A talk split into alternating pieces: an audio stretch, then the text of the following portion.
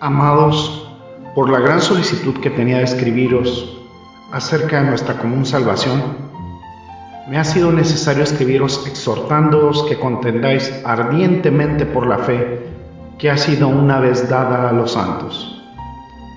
Judas 1.3 Este es su programa en defensa de la verdad con el hermano Andrés López. Bienvenidos.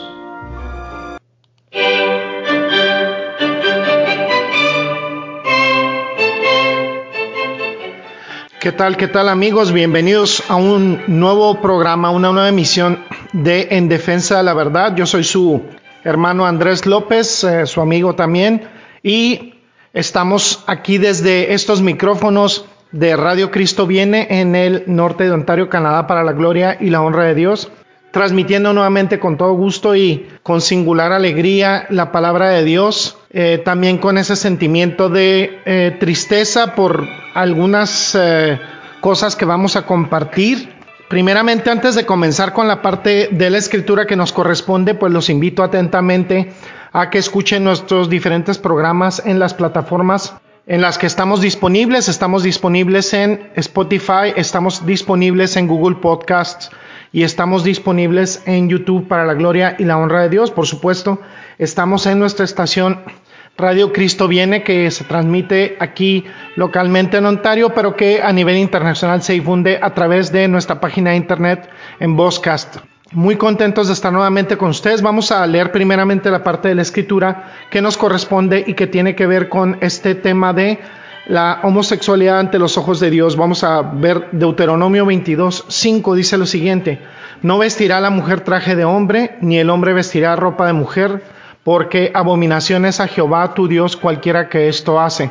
Vamos a orar, gracias bendito Señor, te damos porque nos das la oportunidad nuevamente Señor de compartir tu palabra, de compartir este espacio, Señor, con nuestros amados radioescuchas. Bendice sus vidas, por favor, amado Padre, pero principalmente tráelos al conocimiento tuyo, Señor, si es que no están en Cristo.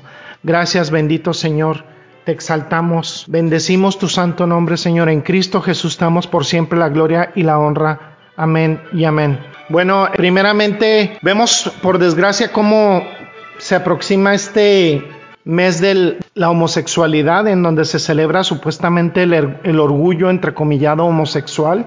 No habría que estar orgulloso del pecado, pero así en este mundo posmoderno, humanista, en este mundo podrido y depravado, ahora al pecado se le llama orgullo. Es algo de lo que debería estar la gente orgullosa de su vida pecaminosa en vez de ser algo de lo que debiéramos arrepentirnos y estar avergonzados delante de Dios, ahora se promueve como si fuera algo de lo que se tuviera que estar orgulloso.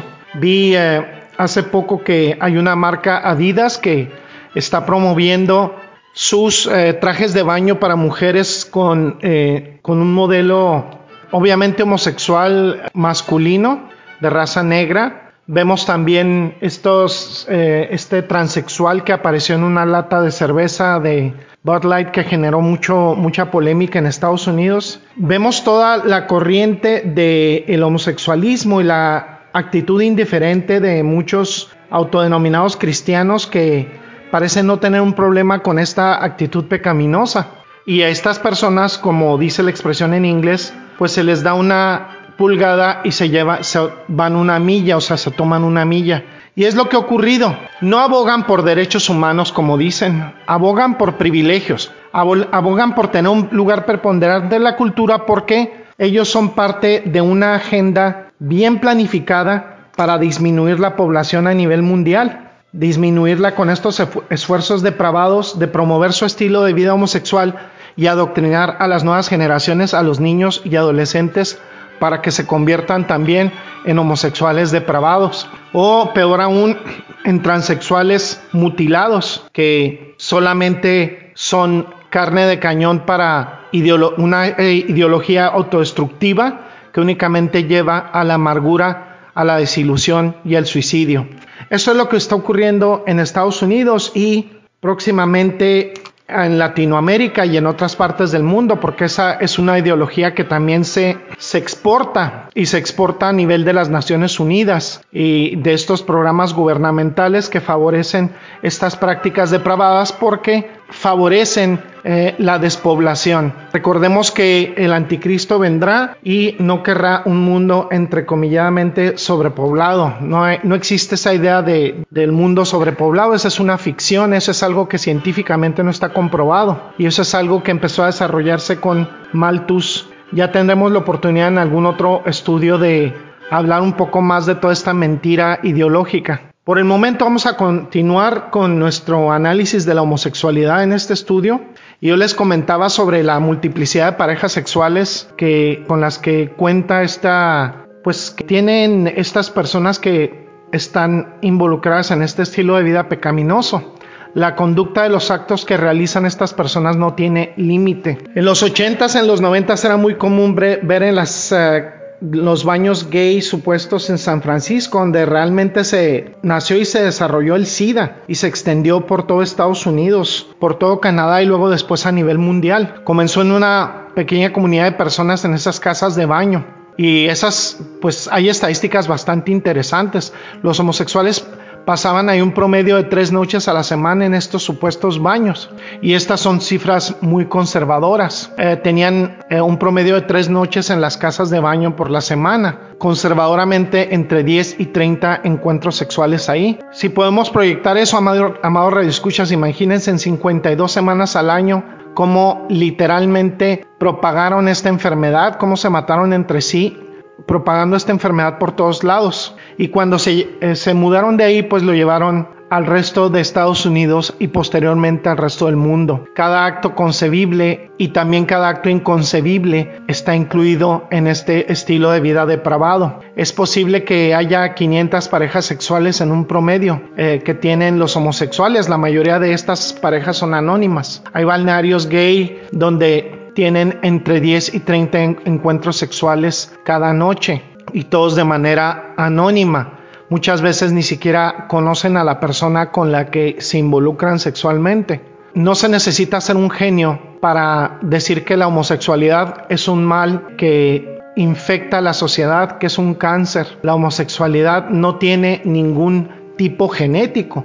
Se ha difundido esta idea últimamente de que se nace homosexual. No es cierto eso, no hay ningún tipo de gen homosexual y no hay nada científicamente que sustente tal, tales patrañas. No es ningún tipo de herencia, es un pecado, es lujuria desenfrenada, retorcida e incontenible. Y podríamos ahondar en más estadísticas, amados redescuchas, pero me parece que con estas son suficientes. Están, podemos estar muy conscientes de ello. Es un pecado vil, miserable, malvado como cualquier otro pecado vil, miserable y, malvado. El problema con este pecado, amados redescuchas, es que constituye parte de una agenda, una agenda muy planificada y una agenda, una agenda desgraciadamente orientada a las personas más impresionables que son los niños y los adolescentes. Sin embargo, a nivel individual, amados radioescuchas, tenemos que entender que es perdonable por la gracia de Dios. Es lo que debemos anunciar. Jesucristo murió en la cruz y cargó por todos los pecados, amados radioescuchas, de la humanidad, incluida la homosexualidad.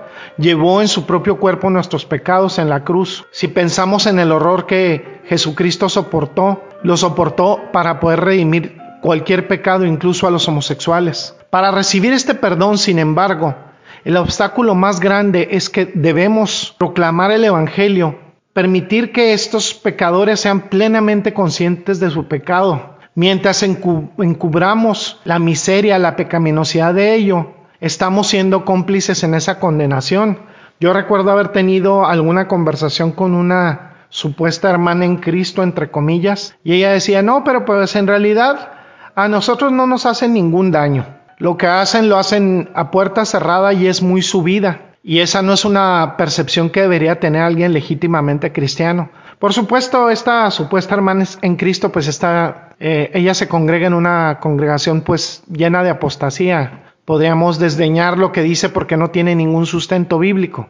Pero hay culpabilidad de la sangre de esas personas. Si nosotros les decimos y si los conocemos y si tenemos amistad con ellos y hacemos como que no pasa nada, su sangre está en nuestras manos y lo dice la escritura. Hay niños sacrificados por millones en, el, en aborto en Estados Unidos, en, en, Canadá, en varios países del mundo. Y nosotros estamos cargando con la culpabilidad de la sangre de la ejecución de esos bebés y también lo estamos haciendo con esos homosexuales que al vivir ese estilo de vida pecaminoso y autodestructivo únicamente están en un camino al infierno.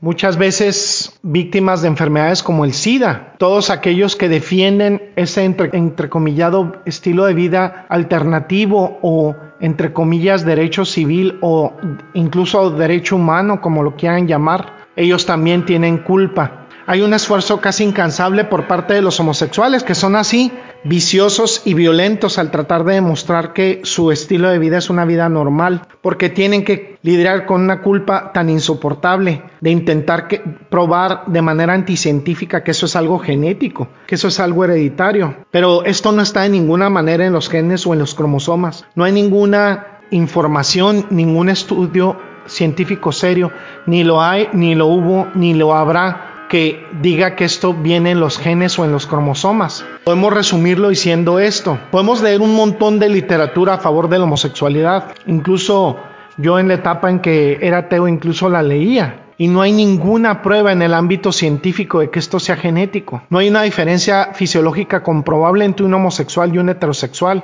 Y podríamos saber, amados radioescuchas, también que la mayor y la gran parte de los homosexuales tienen relaciones sexuales también con el sexo opuesto. Y esa es una elección. Eso es algo que ellos eligen. Eso es algo que no tiene que ver nada con la genética. Los homosexuales están haciendo muchas investigaciones falsas tratando de que esto parezca, entre comillas, genético. Pero en realidad ninguno de ellos ha tenido éxito a nivel científico. Ni lo tiene, ni lo tuvo, ni lo tendrá. Porque la Biblia nos dice que es un pecado es una conducta pecaminosa. Ningún esfuerzo de investigación, ningún esfuerzo en un estudio endocrinólogo u hormonal podrá decir que este pecado no es pecado. Esta parte de la investigación ha, ha sido hecha por homosexuales o está hecha por defensores de la ideología homosexual y han falsificado los datos y pueden decir que esto puede ser comprobado genéticamente, pero no. Entonces podemos decir que la homosexualidad no es una especie de orientación hereditaria. Y vamos a regresar a lo que veíamos en Primera de Corintio, Corintios capítulo 6 versículos 9 al 11, pero en esta ocasión vamos a ver dos palabras y vamos a ver el versículo 9. Dice, ¿no sabéis que los injustos no heredarán el reino de Dios? No erréis, ni los fornicarios, ni los idólatras, ni los adúlteros, ni los afeminados, ni los que se echan con varones eso dice que estas personas no entran al reino de Dios. Eh, la palabra afeminado se encuentra ahí, seguida de la palabra homosexuales. La palabra o el término en griego es malacos, significa femenino o afeminado, un hombre que actúa como una mujer porque él es suave o que tiene tendencias femeninas. También esto se convirtió en un término técnico para la pareja pasiva en las relaciones homosexuales, la cual asume el papel femenino. Ant y Gingrich en sus léxicos clásicos dicen que la palabra también incluía a hombres y niños que se permitían eh, convertirse en prostitutos masculinos para homosexuales, una cultura totalmente depravada la cultura griega clásica. Y hay hombres y niños que no están realmente deseosos de la homosexualidad, sino que están y estaban en ese entonces deseosos de dinero. Entonces se prostituían, se prostituyen para ser carne de cañón para los homosexuales.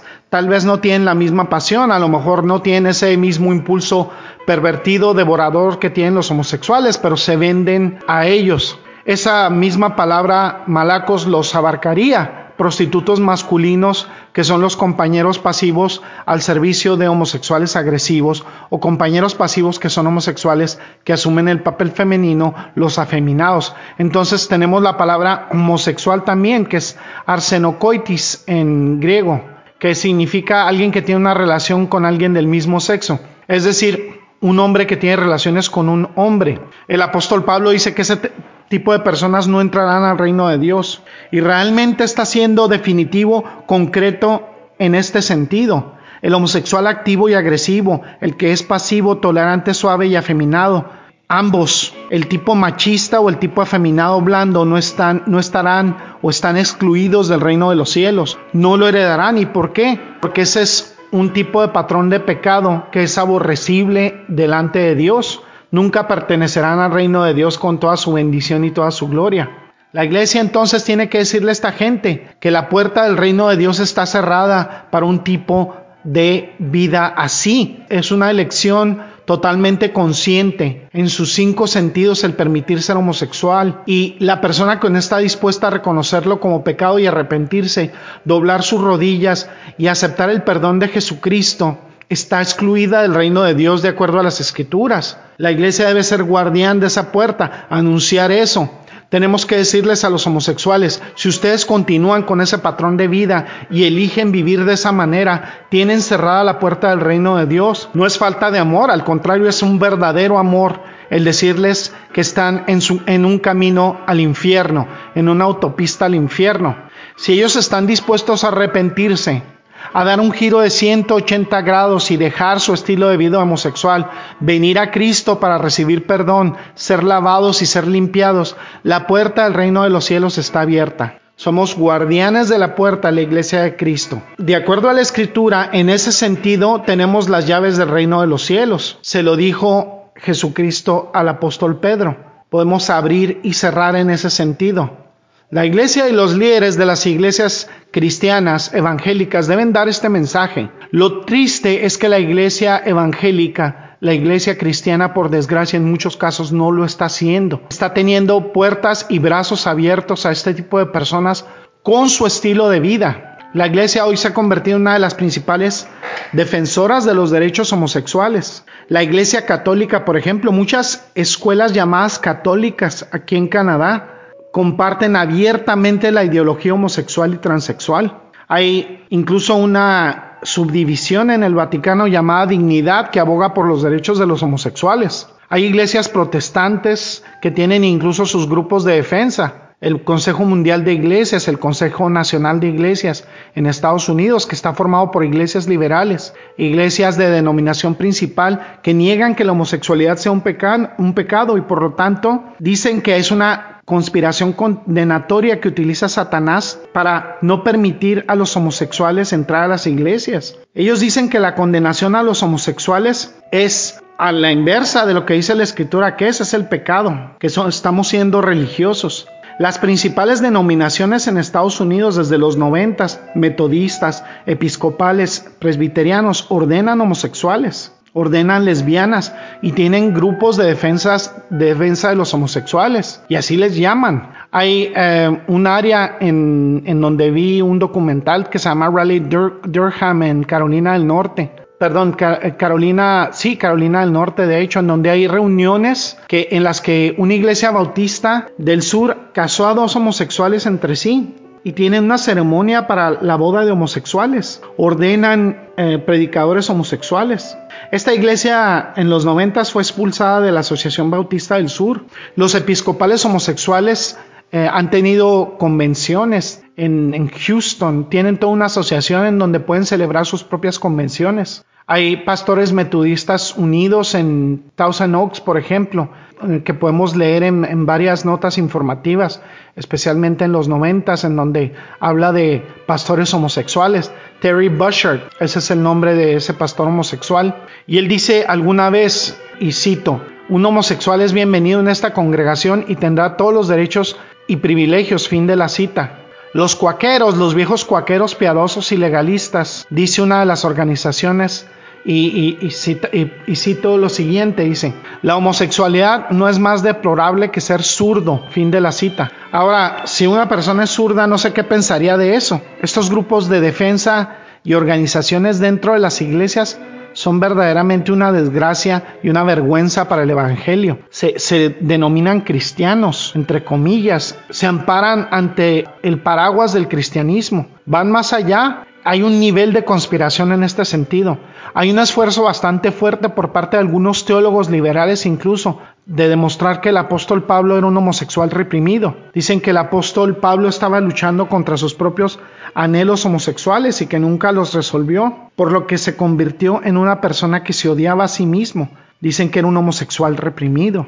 Y por eso dicen ellos que habló en contra de la homosexualidad. Una enferma estratagema para encubrir lo que no se entiende. Y además dicen que él también era misógino, que porque estaba en contra de las mujeres, que dicen que tenía un sesgo antimujer y que era una expresión de su verdadera homosexualidad, que fue una homosexualidad que Pablo nunca entendió realmente, que estaba enojado con las mujeres y con los homosexuales. Incluso hay una denominación para homosexuales cristianos, entre comillas, que es un oximorón, porque no puede haber un homosexual cristiano. Hay una organización en Nueva York llamada Evangelicals Concern, que es como preocupación de los evangélicos y es una organización o asociación para homosexuales fundamentalistas evangélicos, lo que sea que eso signifique. La denominación aboga y alberga a los homosexuales cristianos entre comillas. Esta es llamada la iglesia metropolitana. Hay varias iglesias de la comunidad metropolitana y Troy Perry fue su fundador.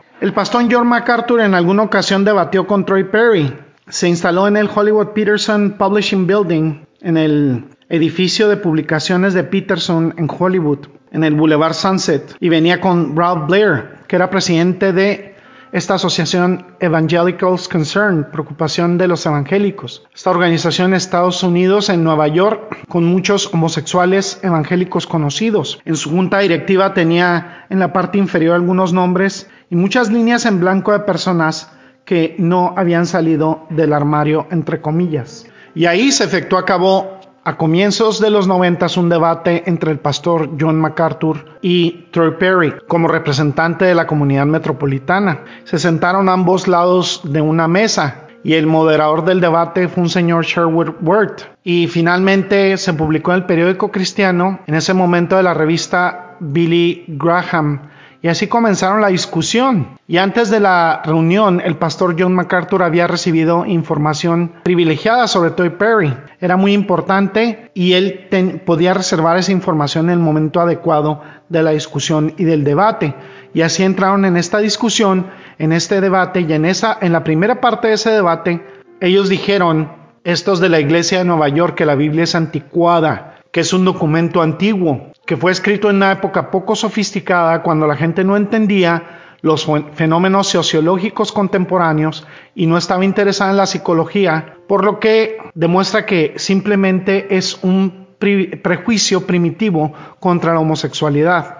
Y así dijeron ellos que esto demuestra que no es más que un libro anticuado y que necesitamos actualizarlo. Así dijeron que es cierto el libro de la Biblia en cuanto a asuntos espirituales, pero cuando se trata del tema de la homosexualidad, dicen según ellos que demuestra su carácter antiguo y su incapacidad para hacer frente a la sofisticación. En ese entonces, refiriéndose al siglo XX, ahorita podríamos decir del siglo XXI, y ese era su diálogo básico. Lo que básicamente estaban diciendo en resumen era que Dios no se había puesto al día en algunas cosas, que era muy anticuado y obsoleto y que necesitaba sentarse a los pies de estas personas para que Dios pudiera aprender lo que ha sucedido últimamente en las noticias, en la realidad. Esa es la conclusión. El pastor John MacArthur lo, lo discutió a este nivel. Dice, y, y cito al pastor John MacArthur, dice, ¿realmente me está usted diciendo que Dios está fuera de contacto con la realidad? Fin de la cita y discutieron eso. Y luego vino la cuestión de que si debemos aceptar la homosexualidad como una especie de propensión dada por Dios. Entonces tendríamos que asumir que no hay reglas de comportamiento, que podríamos venir de un lado a otro entrando y saliendo de bares gay, entrando y saliendo de casas de baño, entrando y saliendo de relaciones, de callejones, de baños, de cualquier cosa por el estilo. No pasaría nada. Entonces empezó a haber polémica en este sentido.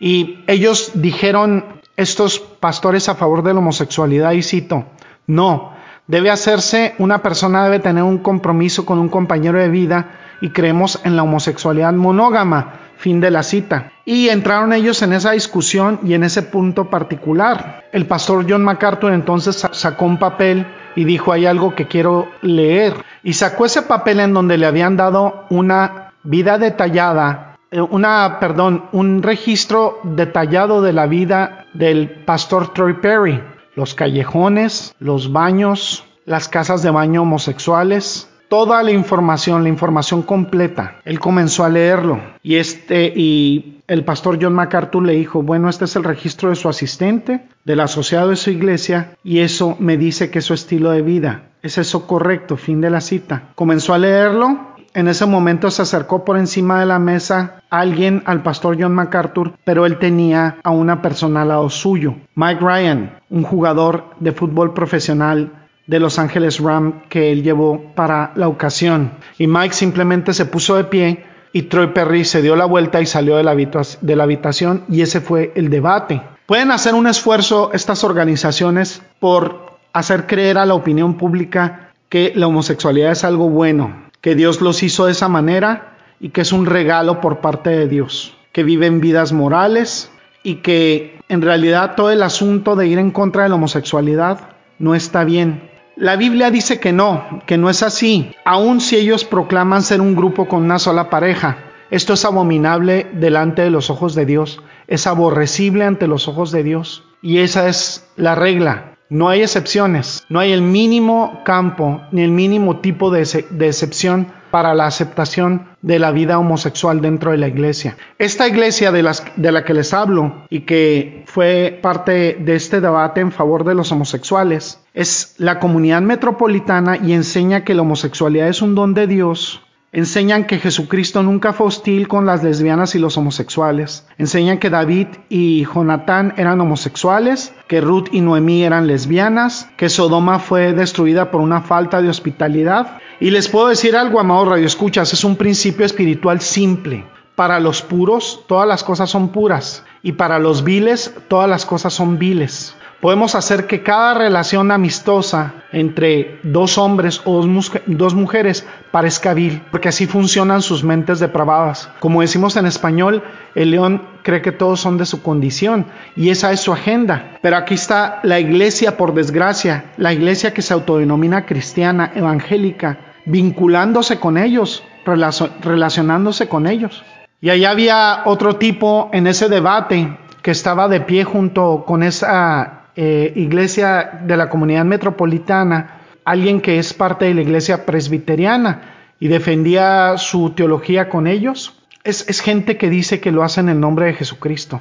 Estas iglesias y organizaciones cristianas, entre comillas, quieren afirmar que la homosexualidad está uniendo a una multitud que ha sido condenada históricamente, están tratando de negar ese pecado. Y esta negación del pecado reafirma a esas personas en lugar de ponerlos en un camino al infierno, los pone en una autopista al infierno. Vemos cómo ese pecado sí puede ser perdonado, que requiere un arrepentimiento, un cambio de vida en 180 grados. Esta vida homosexual tiene que ser insoportable. Imagínense el nivel de culpa que tienen en sus mentes, en sus corazones las personas que están involucradas en este pecado tan grave. Pero hay liberación, pueden ser liberados por la sangre de Jesucristo. Y esto no es nada nuevo. El apóstol Pablo enfrentó estas cosas. Cuando dice que los afeminados y los homosexuales no entran en el reino de Dios, está haciendo lo que mucha gente ahorita no hace en el ámbito cristiano contemporáneo. Hay algunas personas que defienden la homosexualidad que asumen como que este fuera un estilo de vida que tiene mucho que ver con lo moderno, con el posmodernismo, con el relativismo. En realidad la homosexualidad es tan antigua como la humanidad misma.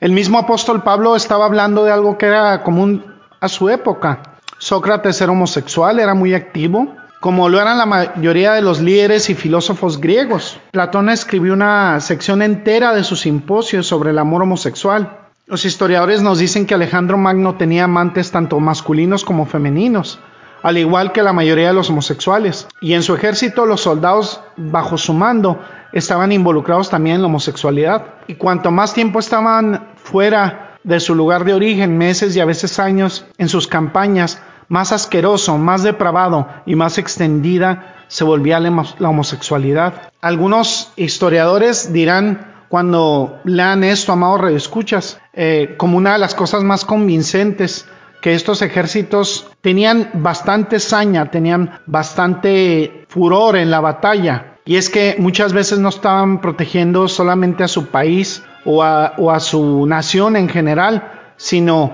a sus compañeros homosexuales, soldados homosexuales también que eran sus amantes. Y eso sucede en las prisiones de estas naciones, por ejemplo aquí de Canadá o de Estados Unidos. Así sucede. El amante de Julio César fue el rey Nicómedes. Tanto Gibbon como Toynbee describen que una de las principales contribuciones a la caída y la decadencia del imperio romano fue la homosexualidad. Suetonio dice, el historiador, que 14 de los primeros 15 césares eran homosexuales. Era algo rampante en la época del apóstol Pablo, en todas partes.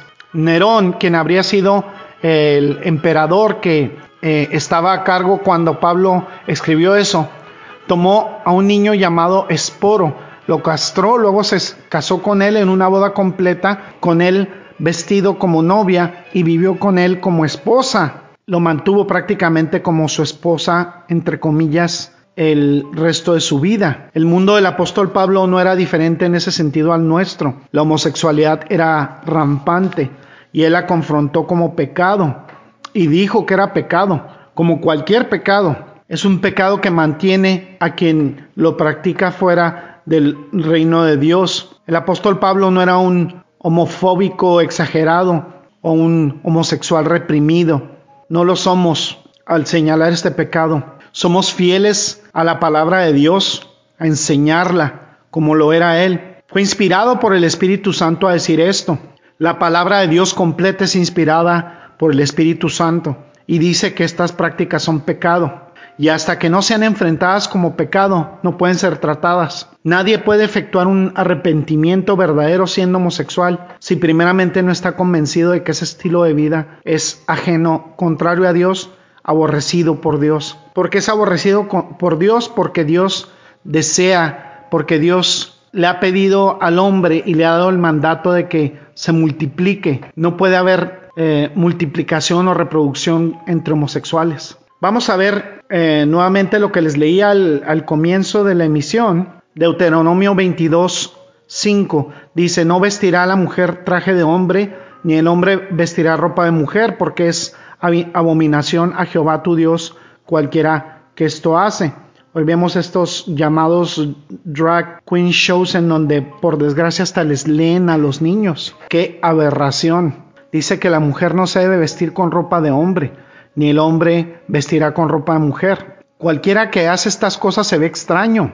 Cualquiera que hace estas cosas no debe, no debe estar en sus cabales. Es una persona endemoniada. Es una abominación al Señor. Dios lo abomina, le, disgusta, le repugna. Un hombre no debe usar eh, ropa de mujer y una mujer no debe usar ropa de hombre. Hay personas que luego esto lo malinterpretan y hay quienes Dicen, eh, algún predicador incluso alguna vez eh, predicaba que las mujeres no deberían usar pantalones de mezclilla o pantalones. En la antigüedad los hombres usaban faldas. Es una interpretación ridícula. Todo el mundo llevaba faldas, no existían los pantalones. Sin embargo, había un cierto estilo de ropa para mujeres y un cierto estilo de ropa para hombres, muy diferente.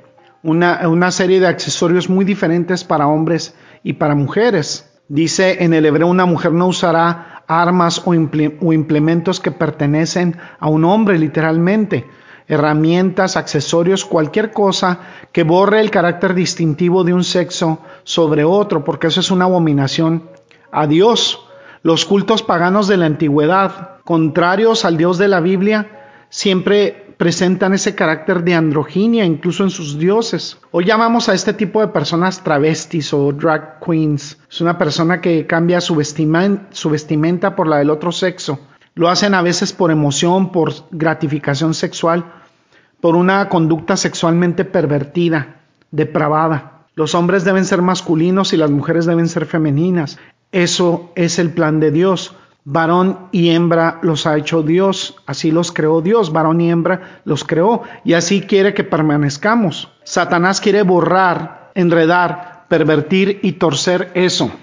Pueden analizar ustedes, radio, amados radioescuchas, Y seguramente, si Dios nos permite, habremos de ahondar también eso en, en alguna edición posterior, en algún estudio posterior. Todos estos cultos de la nueva era y, y las religiones paganas en general desprecian esa fidelidad del carácter femenino a la mujer y del carácter masculino al hombre. Hoy por eso eh, ha degenerado en esto a partir de finales del siglo XIX y vemos esto en esta comunidad homosexual hoy desenfrenada y especialmente a partir de la época de los hippies con John Money de quien luego les eh, hablaré también. Les encanta vestirse con la ropa del sexo opuesto. Los hombres se ponen esa ropa de mujer y se exhiben públicamente bajo el título de drag queens. Había un show en Honolulu hay, un lugar llamado el Hawaii 5.0.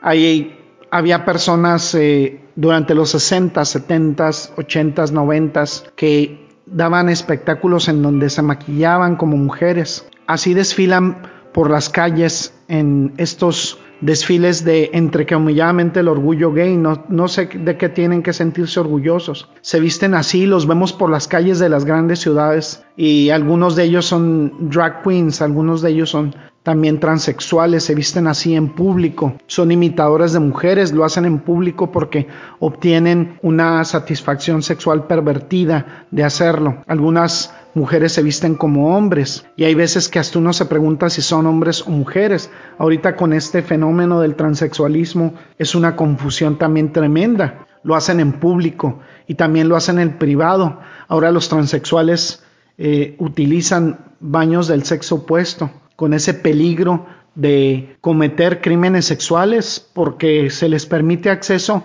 a hombres que ya dicen, si se sienten como mujeres, entre comillas, pueden entrar al baño de las mujeres. Esto es verdaderamente asqueroso. Ese es el tipo de sordidez enfermiza en la que se meten los, hombres que empiezan a tener estos deseos desviados cuando se empiezan a vestir con la ropa de sus esposas y cosas extrañas como esas. Este tipo de cosas las aborrece Dios, le causan repugnancia es una abominación a Dios porque trata de borrar las distinciones que Dios ha ordenado. Hay un escritor antiguo, Maimónides, que menciona que un hombre vestido con ropa elegante de mujer adora a menudo o adoraba a menudo a Venus y Astaret. Eh, mujeres vestidas con armadura de hombre vienen a honrar a Marte y es típico de las antiguas religiones del misterio porque todo era parte de esa cultura pagana. A Venus y Astoret llegaban hombres vestidos de mujer, a Marte mujeres vestidas de hombre. Es lo que sucedía en la cultura pagana. Satanás domina el mundo, domina la cultura pagana y la quiere retorcer, pervertir la identidad sexual de los niños, de los adolescentes, de los adultos. Y Dios dice, estas cosas yo las abomino, las aborrezco, las detesto de gran manera. Fíjense lo que viene, amados radioescuchas, en la escritura, también en Deuteronomio 23.1. Dice, los excluidos de la congregación, no entrará en la congregación de Jehová el que tenga magullados los testículos o amputados su miembro viril. Y de esto vamos a hablar un poco más la próxima ocasión. Vamos a dejar hasta ahí nuestro estudio por el día de hoy. Temas muy, muy importantes muy interesantes y en las que debemos estar muy atentos y muy alerta los cristianos, cosas que han depravado, que han contaminado nuestra sociedad en general, pero para mayor sorpresa nuestra y para mayor desagrado por parte nuestro, que han invadido indudablemente incluso las congregaciones cristianas o autodenominadas cristianas o evangélicas. Ahora voy a hacer una pausa en este estudio y te voy a hablar a ti que estás escuchando este programa de radio o este podcast y que estás a lo mejor también enclaustrado, a lo mejor estás recluido en esa prisión espiritual y en esa prisión carnal de la homosexualidad. Yo también te quiero hablar a ti. Nuestro problema es que nuestros propios pecados nos condenan al infierno, pero hay buenas noticias. El Evangelio de Jesucristo. Jesucristo murió principalmente para su gloria y para su honra, pero nosotros somos beneficiarios porque Él nos salva de nuestros pecados. ¿Qué podemos hacer nosotros para obtener salvación y salvar nuestras almas del infierno? Tenemos que creer que Jesucristo es el Cristo, reconocerle, confiar en Él como nuestro único y suficiente Señor y Salvador, reconocer que resucitó de entre los muertos, arrepentirnos y confesar con nuestras bocas que Jesucristo es el Señor y es nuestro Salvador. Nos bautizamos en agua en el nombre del Padre, del Hijo y del Espíritu Santo. Es una sumersión en Cristo con el agua como medio. Y nuestro, el resultado de esto debe ser una vida de obediencia al Evangelio, el congregarnos en una congregación de sana doctrina, el leer la escritura, analizarla, escudriñarla. Yo te recomiendo que si eres nuevo en Jesucristo, empieces por el Evangelio de Juan en el Nuevo Testamento. Si alguien rechaza la voluntad de Dios, arderá eternamente en el infierno. Jesucristo habló muchas veces del infierno, de este lugar del lloro y el crujir de dientes. Si alguien sigue la voluntad de Dios en obediencia, en una vida de santidad, vivirá para siempre. Pero es primeramente por la fe en Jesucristo, no por nuestras obras, porque dice que la salvación viene por fe, por la fe en Jesucristo, no por obras para que nadie se gloríe, dice la Escritura. El individuo tiene que reconocer a Dios según los términos de Dios, no según nuestros términos. Y estos se revelan plenamente en la escritura, en la Biblia, en la palabra de Dios. Este no es un libro escrito por seres humanos, por seres humanos nada más eh, sujeto a errores, a ignorancia, a confusión. Las cosas que vemos en la escritura son así porque son inspiradas por el Espíritu Santo. Lo podemos ver. Entonces yo te invito para que el día de hoy recibas a Jesucristo como tu único y suficiente Señor y Salvador. Hazlo el día de hoy porque el día de mañana puede ser demasiado tarde. No tenemos nuestra vida garantizada. Vamos a terminar por el momento este estudio y vamos a darle gracias a Dios por, por haber compartido su palabra, por haber compartido estas reflexiones respecto a la homosexualidad. No debemos olvidar, amados radioescuchas, y lo, lo quiero enfatizar, que estos homosexuales son nuestro campo misionero. De ninguna manera los odiamos, es detestable su pecado delante de los ojos de Dios, pero nosotros hacemos este llamado a ellos en amor para que se arrepientan y reciban a Jesucristo como su único y suficiente Señor y Salvador, porque hay salvación en Jesucristo. Y eso es lo que debemos predicarles, amados radioescuchas, debemos compartirles el Evangelio y debemos decirles que esa conducta pecaminosa, como cualquier conducta pecaminosa, es contraria a Dios y es eh, aborrecible por parte de Dios. Vamos a orar para darle gracias al Señor. Gracias bendito Padre Celestial porque nos has permitido compartir esta tu palabra a todas estas personas, Señor, que nos escuchan por la radio. Permítele, Señor, que accedan al conocimiento de ti, Señor, que se acerquen a ti, que en arrepentimiento, porque sabemos, Señor, que tú te gozas en el arrepentimiento de los pecadores, que Tú no quieres que nadie perezca, Señor, sino que todos procedan a arrepentimiento. Perdónanos nuestros pecados, Señor, límpianos, limpia nuestro corazón, Señor. Permítenos estar limpios de manos y puros de corazón delante de ti. Gracias, amado Padre, por compartir estas verdades por nosotros por siempre. Te damos a ti, Señor, toda la gloria y toda la honra en el hermoso nombre de Cristo Jesús. Amén. Bueno, pues este ha sido su programa, nuestro programa en defensa de la verdad. Los esperamos, si Dios nos lo permite, para una nueva emisión a través de este, esta estación de radio, Radio Cristo Viene. Y les recordamos que estamos disponibles también en nuestras diferentes plataformas. Estamos disponibles en Spotify, estamos en Google Podcasts y estamos en YouTube para la gloria y la honra de Dios. Y por supuesto, en nuestra estación de radio, Radio Cristo Viene. Bueno, este ha sido su hermano y amigo Andrés López. Los esperamos hasta la próxima, si Dios nos lo permite. Dios los bendiga ricamente y hasta la próxima.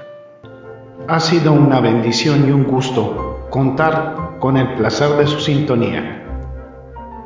Lo esperamos para una nueva emisión de este su programa en defensa de la verdad. Hasta la próxima y bendiciones.